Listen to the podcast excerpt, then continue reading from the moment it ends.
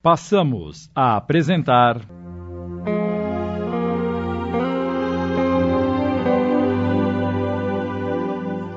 Luz que não se apaga. Obra de Sandra Carneiro, adaptação de Sidney Carbone.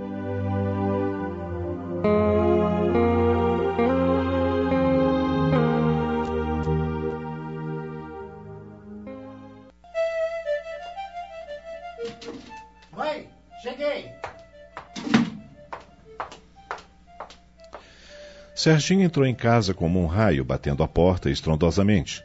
Sua mãe, que na cozinha preparava o almoço, Ah, esse menino.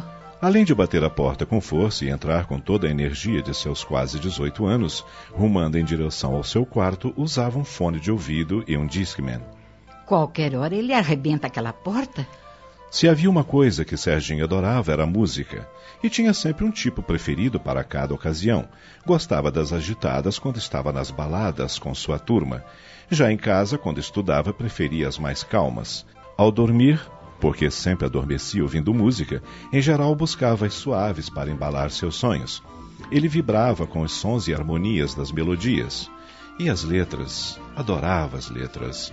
Achava fascinante os artistas traduzirem em palavras e poesia exatamente aquilo que ele sentia e não conseguia expressar.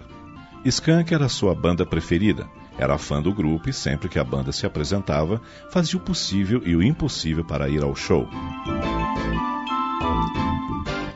A mãe, que vivia corrigindo os comportamentos exagerados do filho quando os julgava inadequados, apareceu na porta do quarto e pediu: Creio que é mais do que a milésima vez que peço para você não bater a porta.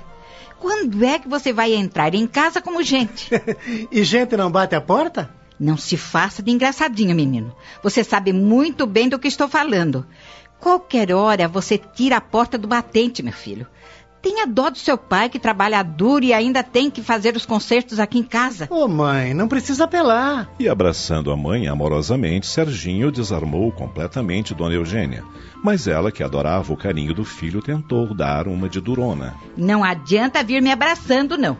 Quando é que você vai mudar, hein?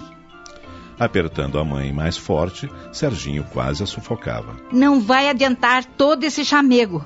Vou continuar te repreendendo, nem que tenha que repetir um milhão de vezes. Seja mais cuidadoso, meu filho. Entre em casa com calma. Eu amo você, sabia? E ele continuava abraçando-a com ternura. Finalmente, vencida, Dona Eugênia soltou-se e voltou para a cozinha, resmungando para si própria. Acabo sempre amolecida pelos chamegos desse menino.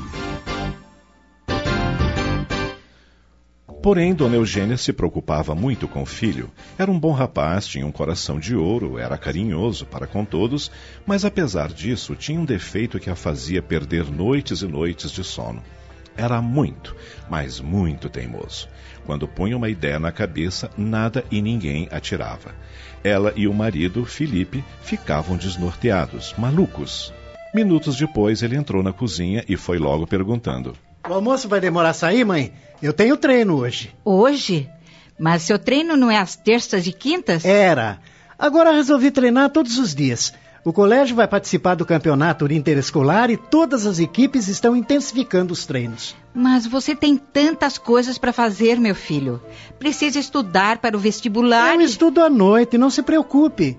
Você sabe que vou indo bem na escola. Sempre fui bom aluno, aprendo fácil, fácil. E sabe também que adoro vôlei. Dona Eugênia não disse nada. Terminou de preparar o almoço e serviu. Preferia que o filho estivesse praticando esportes a andar aprontando por aí. Iam começar a almoçar quando chegaram Sueli e Fábio, os irmãos mais novos de Serginho. Sueli tinha 12 anos e Fábio 9. Vão lavar as mãos e venham almoçar.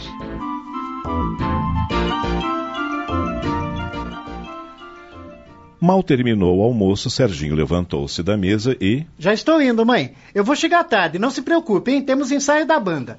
Filho, seu pai e eu já falamos várias vezes que não queremos você chegando tarde em casa e dormindo pouco. Isso prejudica seus estudos. Ih, dona Eugênia, chega de sermão por hoje. Poxa, deixa eu viver a minha vida. Eu gosto tanto de música, gosto da nossa banda, dos meus amigos. Até a noite. O almoço estava delicioso. Ah, meu Deus. Esse menino não tem conserto.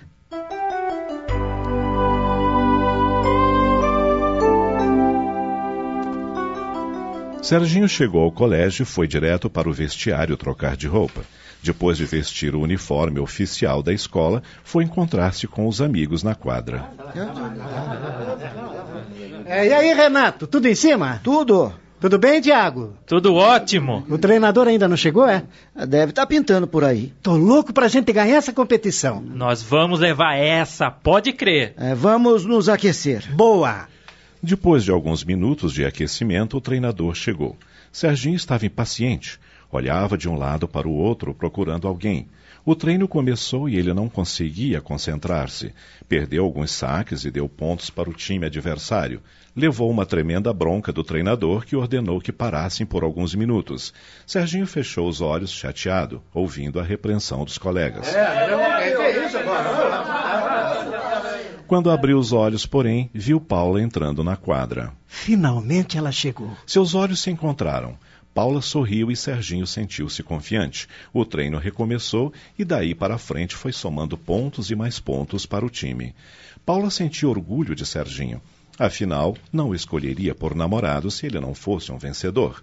O treino prosseguiu até o final da tarde. Quando terminou, Serginho dirigiu-se até a namorada que o olhava satisfeita. Legal, Serginho! Você mandou muito bem. Obrigado, Paulinha. Tiago passou por eles interrompendo a conversa. Serginho, à noite na casa do Renato, hein? Às oito horas. Irei com certeza. Aos poucos o pessoal foi se retirando e a quadra ficou vazia. Serginho seguiu com Paulo até a frente do colégio, onde se despediram. Te vejo à noite na casa do Renato. Você não vai me buscar? Não vai dar, Paula. Você sabe, meu pai não me empresta o carro. E sua mãe? Também não. Eles querem que eu tire a carteira primeiro, já te falei. Não querem que eu dirija sem carteira por aí. Que chato, viu? Pois é, é chato, mas fazer o quê, né? Eu acho você muito devagar às vezes, sabe, Serginho? Não acredito que tenha tanta personalidade em alguns momentos e em outros se deixa dominar pelos seus pais. Só faltam dois meses para eu completar 18 anos. Daí poderei dirigir à vontade. Tenha um pouco de paciência. Seu pai vai te dar um carro? Meu pai está trabalhando pra caramba, mas eu acho que por enquanto não vai dar. Os negócios estão difíceis. Mas quando eu tirar a carteira. E o que adianta a carteira se você não tiver o seu carro? Você não me disse outro dia que tem uma grana guardada? É, eu fui guardando metade da minha mesada e tenho uma graninha na poupança. Então, por que não compra uma moto? Uma moto? Estamos apresentando.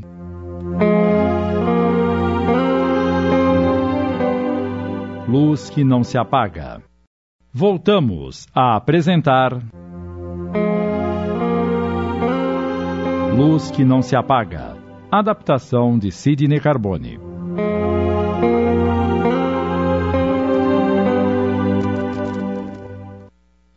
Sim, uma moto. Não é legal? Não. Eu prefiro esperar um pouco mais, tirar a carteira e pegar o carro do meu pai emprestado. Duvido que ele libere o carro para você. Bem, eu vou tomar um táxi. A gente se vê então na casa do Renato, ok? Ok.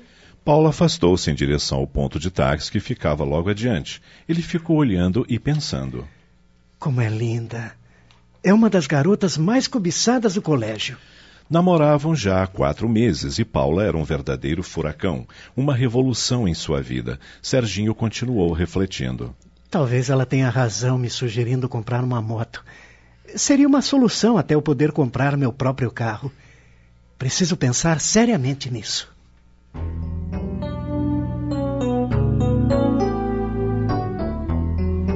À noite, o pessoal se reuniu na casa de Renato para o ensaio da banda que eles estavam formando. Conseguiu as músicas para a gente ensaiar hoje? Todas. E ainda trouxe algumas para a gente analisar e incluir no repertório. Legal! Tô sentindo firmeza no nosso projeto. Começa a parecer sério. E é sério, Tiago. Afinal, todos nós temos talento. Já testamos isso. Tem tanta gente ruim se dando bem por aí, por que é que nós não poderíamos conseguir? Quantos já começaram assim, de brincadeira, no fundo do quintal, na garagem, e hoje estão fazendo o maior sucesso? Por isso temos que ir em frente e continuar ensaiando. Uma hora chega a nossa vez. E aí, Tiago? Seus pais estão achando legal a ideia da banda? Pra dizer a verdade, não estão botando fé. E os meus dizem que é só perda de tempo, que não vai dar em nada. Mas nós vamos mostrar a eles que somos bons e que a nossa banda vai estourar. É só uma questão de tempo e oportunidade. A gente precisa é fazer uma apresentação para todo mundo ver que não estamos de brincadeira. Seria ótimo, mas onde? E se aproveitássemos uma data especial? Uma festa, por exemplo? Tá aí, gostei da ideia, mas que festa? E se a gente se organizasse para tocar no seu aniversário? É daqui a dois meses, não é? É. E sua mãe com certeza tá pensando em comemorar, não tá? É, eu vi ela comentando com meu pai que gostaria de dar uma festa pelos meus 18 anos. Então tá perfeito, Serginho. Podemos aproveitar sua festa e lançar oficialmente a nossa banda. Ensaiamos uma seleção de músicas pensando nas pessoas que vão estar presentes. E poderíamos convidar algumas pessoas influentes que poderiam ajudar a banda a conseguir um lugar para tocar. Podemos até preparar uma fita demo. Que acham? Maravilha! Assim podemos estar mais preparados para todas as portas que irão se abrir. É isso aí, galera! E os três continuaram a sonhar com o futuro promissor que os aguardava, quando Paula chegou e tomou conhecimento da ideia. É disso que estávamos precisando. Ter um objetivo claro. Fica muito mais fácil a gente se concentrar, se dedicar. Paula era a vocalista da banda. Na verdade, a ideia de formarem a banda fora dela, que adorava cantar e sonhava viver profissionalmente da música e, sobretudo, fazer sucesso, muito sucesso. Não foi fácil juntar os amigos em torno da ideia da banda e, inclusive, ajudar na compra dos instrumentos musicais. Serginho tinha comprado a bateria que instalara na garagem de sua casa. Quando Renato comprou a guitarra e contou aos amigos, o sonho começou a ganhar corpo e assim outros amigos foram colaborando. Bem, agora que estamos com a estreia marcada, precisamos encontrar um nome para nossa banda. Isso é fundamental. Tem razão, Paula. Isso é fundamental. Enquanto a gente ensaiava aqui em casa, não fazia falta. Agora vamos nos mostrar para o mundo e temos que aparecer já com um nome. E tem que ser a nossa cara. Com toda certeza. Vamos dar uma ou duas semanas para a gente pensar. Vamos ver se aparece uma ideia legal para o nome da banda. Agora, galera, chega de perder tempo. Vamos ensaiar que temos muito trabalho pela frente. É isso aí, Renato. Ao ensaio. E ensaiaram arduamente naquela noite até muito tarde já que mais do que nunca tinham um objetivo claro e o sonho estava prestes a se realizar. Ao final do ensaio, todos estavam cansados e era hora de voltarem para suas casas. Você veio com o carro do seu pai, Paula? Sim. Então, me dá uma carona? Paula olhou para o namorado e não respondeu. Ele estranhou. Já é tarde. Você vai me deixar na mão? Deveria, Serginho. Já cansei de falar que você precisa ser mais independente. Se tivesse uma moto, não precisaria estar tá pedindo carona para um, para outro. Poxa, custa você me levar? Eu estou cansada e amanhã preciso me levantar cedo. Eu também. Então se vire e resolva seu problema.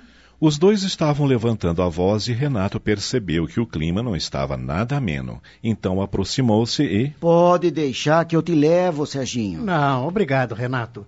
Não tem cabimento você sair da sua casa a esta hora para me levar. Não tem problema. Eu só vou pegar as chaves no meu quarto e já iremos. Que mancada, hein, Paula? Você não me compreende? Moramos longe pra Chuchu. Tenho que levar você do outro lado da cidade e depois voltar tudo de novo. Eu sou mulher, puxa vida. Você não se preocupa com a minha segurança? Serginho saiu de perto de Paula irritado. Tinha vontade de lhe falar umas boas e pensou: Egoísta é o que ela é. Uma garota mimada e egoísta. Fazer o Renato sair de casa para me levar, se ela, minha namorada, podia muito bem fazer isso. Paula nem se importou com a irritação do rapaz. Abriu sua bolsa, fuçou dentro e achou a chave do carro. Deu três beijinhos em todos os amigos, menos no namorado, e despediu-se. Bye bye, galera. A gente se vê. No íntimo, Paulo estava adorando que Serginho passasse por aquela humilhação. Queria que ele ficasse envergonhado para ver se ele, enfim, comprava tal moto e resolveria o seu problema. Podemos ir, Serginho? Pô, Renato, desculpa tirar você de sua casa a esta hora. Ah, não esquenta, cara. Chatice, viu? Bem que a Paulinha podia me levar, mas ela cismou que eu devo pegar o carro do meu pai. Tô ligado que ela cobra isso de você. Seu pai não deixa, né? Enquanto eu não tirar a carteira de motorista, não.